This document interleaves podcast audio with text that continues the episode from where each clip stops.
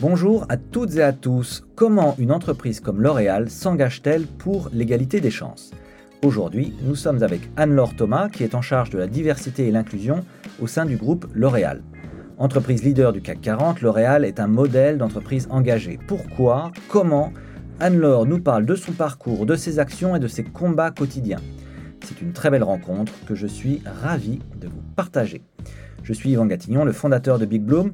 Nous organisons des hackathons solidaires, dont celui sur l'égalité des chances, dont L'Oréal est partenaire depuis la toute première édition. Si vous aussi, vous souhaitez aider des associations à résoudre leurs défis stratégiques, n'attendez plus et inscrivez-vous vite sur notre site internet www.bigbloom.org. Voilà, il est temps de laisser la place à mon échange avec Anne-Laure Thomas.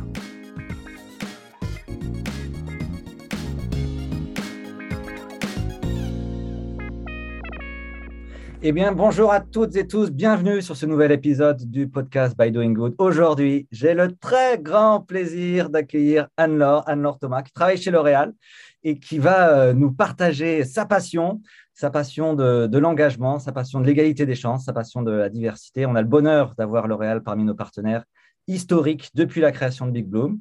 Et je suis ravi de t'accueillir, Anne-Laure. Tu vas bien? Très bien, merci Yvan, parce que moi aussi, je suis ravie d'être à ta côté euh, aujourd'hui. C'est un vrai plaisir et c'est un vrai honneur pour moi. Donc, un, grand merci de m'avoir proposé euh, d'être à tes côtés.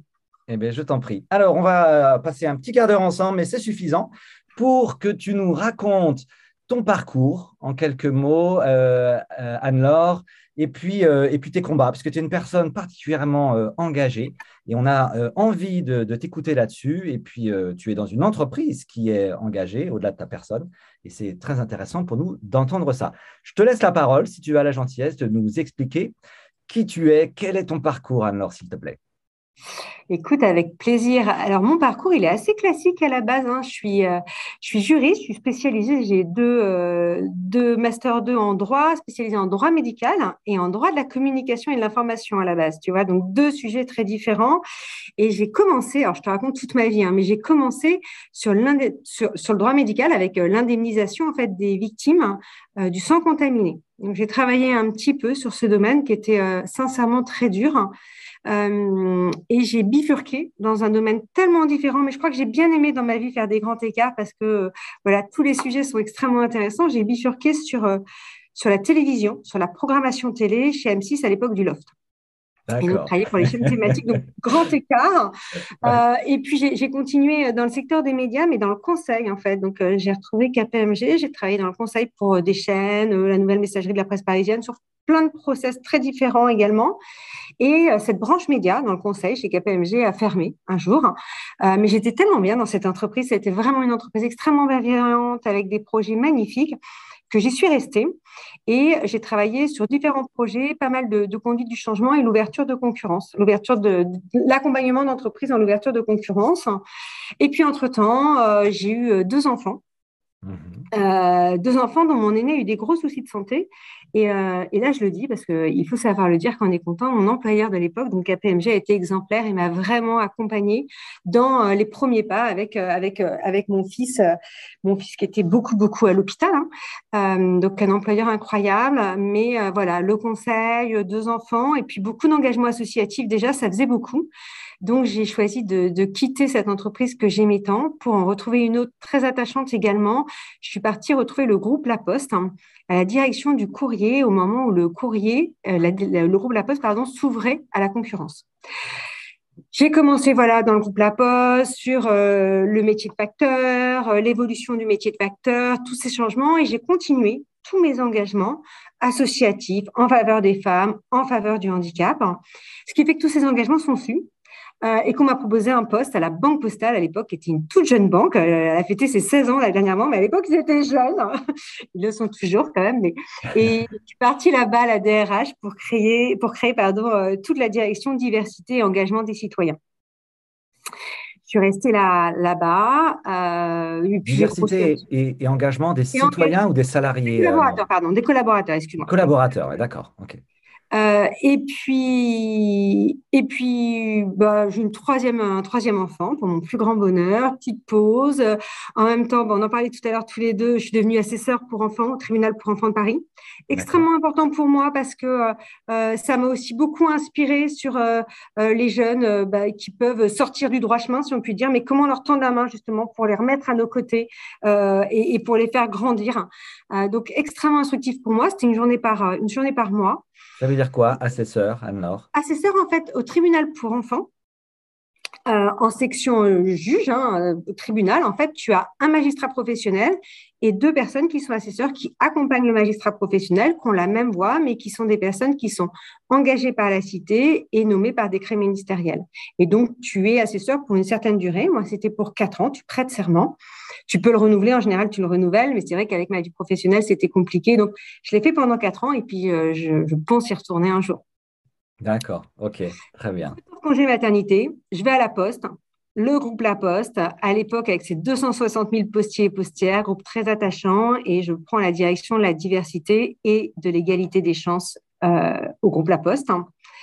Et au bout de trois ans, je commence à me demander un petit peu euh, ben, quel va être voilà, quel est mon prochain poste, quelle est ma prochaine étape. Et là, j'ai le plaisir de rencontrer euh, Jean-Claude Legrand, qui est le DRH monde de L'Oréal, et euh, voilà, qui me présente d'autres personnes chez L'Oréal, une opportunité, un poste euh, ouvert euh, à la France. Et, donc, j'arrive, j'ai envie de dire, tout naturellement dans le groupe L'Oréal. D'accord. Eh bien, super. Eh bien, merci. Voilà, ça y est, on sait tout. On sait tout. on sait tout. Mais alors, il nous reste à découvrir. Qu'est-ce que tu fais aujourd'hui chez L'Oréal? C'est quoi tes missions, Anne-Laure? Alors, ce qui est bien chez L'Oréal aujourd'hui, c'est que j'ai envie de te dire que chaque jour est un jour différent. Euh, donc, pour les personnes comme moi qui n'aiment pas la routine, c'est parfait. Euh, donc, je m'occupe de tout ce qui est diversité, équité et inclusion pour l'ensemble des collaborateurs de L'Oréal qui travaillent en France. D'accord? Et on a essayé, on ne peut pas tout faire, donc on a priorisé un certain nombre de sujets. On a priorisé six sujets le sujet du handicap, hein, l'intégration euh, et l'évolution de carrière de, de, collaborateurs en situation de handicap, l'égalité entre les femmes et les hommes, tout le sujet également des origines sociales, ethniques, tout ce qui va concerner les générations, donc euh, les jeunes, les moins jeunes, et là on a plein d'actu justement sur ce sujet. Et puis euh, deux autres sujets, euh, tout ce qui concerne l'orientation sexuelle et l'apparence physique. D'accord. Et alors, donc, pour, pour comprendre, hein, puisque là, on s'adresse à des gens qui, pour certains, travaillent dans des grandes entreprises et, et d'autres pas, qu'est-ce qu'une entreprise comme L'Oréal peut faire concrètement? Si tu prends le sujet euh, des, femmes, ça veut dire quoi euh, favoriser euh, l'égalité homme-femme dans une entreprise comme L'Oréal? Concrètement, comment est-ce que toi, tu agis? Alors, il y, a, plein d'axes selon les thématiques pour agir. Ce qui est important, c'est de bien s'assurer où sont les femmes et où sont les hommes, hein, parce que c'est l'équilibre qui est important. au poste clé, par exemple, pour s'assurer en fait que dans les évolutions de carrière, on va retrouver et des femmes et des hommes. Euh, ça va être regarder euh, notre conseil d'administration, sa composition. Ça va être également euh, des sujets de rémunération. Ça va être également le sexisme. Ça, pour ceux qui me connaissent, c'est un sujet qui me tient à cœur. On a monté avec Accor et EY un, programme pour lutter contre le sexisme dit ordinaire en entreprise il y a trois ans, avec Brigitte Grésin, qui est une experte en France sur le sujet. Et puis, en se disant, en fait, le principe de ce qu'on a monté, c'était pas de concurrence sur les sujets de la diversité, au contraire, soignons ensemble. Ensemble, on va être beaucoup plus fort, on va aller beaucoup plus vite. Partageons nos bonnes pratiques. Et ce qui fait très plaisir, Yvan, c'est que ça fonctionne. C'est que de trois avoir travaillé au début, on a été 30 à signer la première année cet acte d'engagement. Et aujourd'hui, on est plus de 150. Et on a emmené avec nous euh, les écoles. On a emmené avec nous des universités parce qu'on sait le sexisme, l'égalité entre les hommes et les femmes, la diversité plus globalement, ça ne commence pas en entreprise. Ça commence tellement, tellement plus tôt qu'il faut travailler avec euh, tout l'enseignement secondaire, mais également avec les lycées, avec les collèges. C'est extrêmement important. D'accord. Euh, merci effectivement pour ce témoignage. Euh, question simple, mais donc si tu prends l'exemple du, du, sexisme, qui est un sujet qui te tient à cœur, c'est important de comprendre en quoi est-ce qu'une entreprise a euh, un rôle à jouer. Alors, pourquoi est-ce qu'une entreprise comme le Real s'empare de ce genre de sujet? Je te pose la question parce que nous, on a le plaisir de travailler avec des entreprises extrêmement différentes. Et en fait, on observe qu'elles le font pour des raisons différentes. Certaines le font pour des sujets de, communication externe, d'autres pour des sujets de, recrutement, d'autres pour des sujets simplement, on va dire, d'équité parce qu'elles pensent que c'est juste.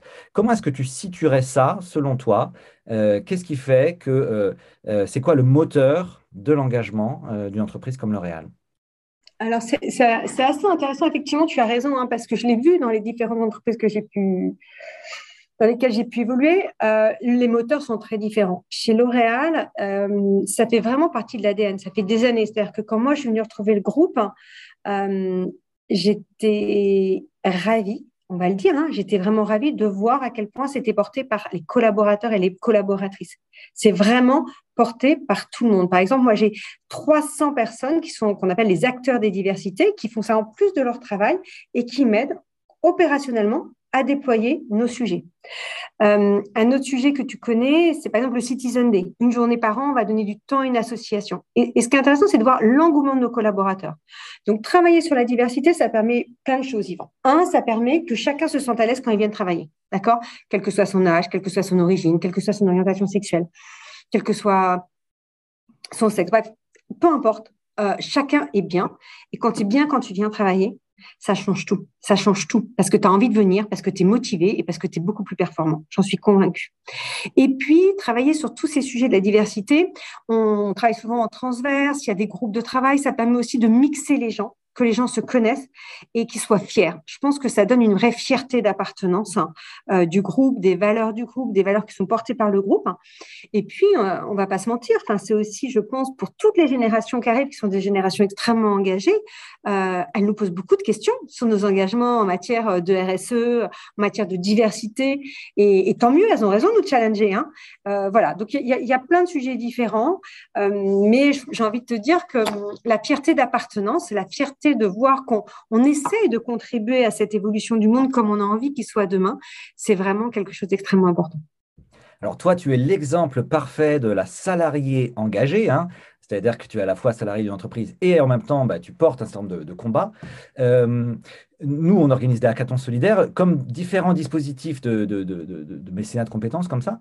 Parfois, on a des salariés d'entreprise qui se posent la question en disant bah euh, oui, peut-être, pourquoi pas participer à ce genre d'événement, mais en même temps, euh, bah, j'ai quand même du travail qui m'attend, il faut que je réponde à des mails, etc. Selon toi, quel bénéfice est-ce qu'un salarié peut attendre du fait de s'engager sur un dispositif euh, au service de l'intérêt général alors, il y en a tellement en fait. Il y en a tellement, Yvan, que c'est presque une colle que tu me poses. Euh, les bénéfices sont très nombreux. Déjà, on prend du recul sur notre quotidien. On découvre des engagements, on découvre des associations, on découvre des causes, on rencontre de nouvelles personnes. Le fait de prendre du recul, ça rend extrêmement créatif. Donc j'ai envie de dire que c'est une richesse cette journée qu'on prend. Effectivement, c'est peut-être une journée où on va pas répondre aux mails, mais c'est une journée où on va apprendre tellement de choses, on va voir la, vie avec un autre regard, qu'on va revenir à son poste encore plus riche. Hmm, d'accord. Eh ben, c'est super. Merci, euh, merci euh, pour ce témoignage. Euh, je ne veux pas te prendre trop de temps, Anne-Laure, et je sais que tu es une personne qui est très prise. comme tu le sais, il y a une question rituelle sur ce, podcast que j'aime bien. chez Big Bloom, nous, on organise la rencontre entre des gens très différents, et d'ailleurs, tu l'as dit, entre des, des salariés de grandes entreprises, des acteurs associatifs, etc. Est-ce que tu veux bien nous raconter une rencontre qui t'a particulièrement marqué? Alors effectivement, il y a une rencontre qui m'a Il n'y en, a pas qu'une en fait. C'est hyper dur. Comme il faut en choisir une, je vais en choisir une qui est celle à laquelle voilà, je, pense aujourd'hui qui m'a qui m'a beaucoup marqué. Euh, c'est celle avec Alexia Laroche-Joubert. Donc c'était vraiment dans un contexte très personnel. Euh, on en parlait. Hein, je suis engagée à côté. J'ai différentes associations à côté et j'avais besoin pour une petite association qui venait juste d'être créée euh, euh, sur le sujet du handicap euh, et des enfants malades d'une marraine. Et donc, j'ai rencontré Alexia, que je connaissais pas. Je lui envoie un petit, un petit texto adorable, elle me répond et on se rencontre toutes les deux à un moment de notre vie qui était assez difficile, où toutes les deux on avait. Et en fait, j'ai aimé l'énergie de cette femme, j'ai aimé le moteur de cette femme, j'ai aimé sa sincérité. et une heure après, c'était la marraine de mon association. et donc Alexia Laroche-Joubert, pour ceux qui ne la connaîtraient pas, c'est une personne des médias. Alors pardon, moi je ne suis pas sûr de... Tout à fait, mais c'est aussi euh, c'est une femme d'affaires aussi, hein, parce qu'elle dirige euh, un grand groupe de, médias. Euh, et c'est une femme extrêmement engagée, qui était à l'époque était très connue à un moment avec, avec la Star Academy, et qui est aujourd'hui dans une boîte de production. qui dirige une boîte de production. Et ben voilà. Alexia, si tu nous entends, cet épisode du podcast est dédié. Merci beaucoup, Anne-Laure, pour cet échange. Bonne fin de journée. Merci à, toi. Merci beaucoup, beaucoup, Yvan. Et merci surtout pour tout ce que vous faites parce que c'est tellement important pour les associations, tellement important pour les collaborateurs. Donc, euh, vraiment, nous, on est ravis de ce partenariat, ravis de tout le travail qu'on mène ensemble. Et voilà, on n'a qu'une envie, c'est continuer et poursuivre. Eh bien, c'est sympa. Merci, Anne-Laure. À bientôt.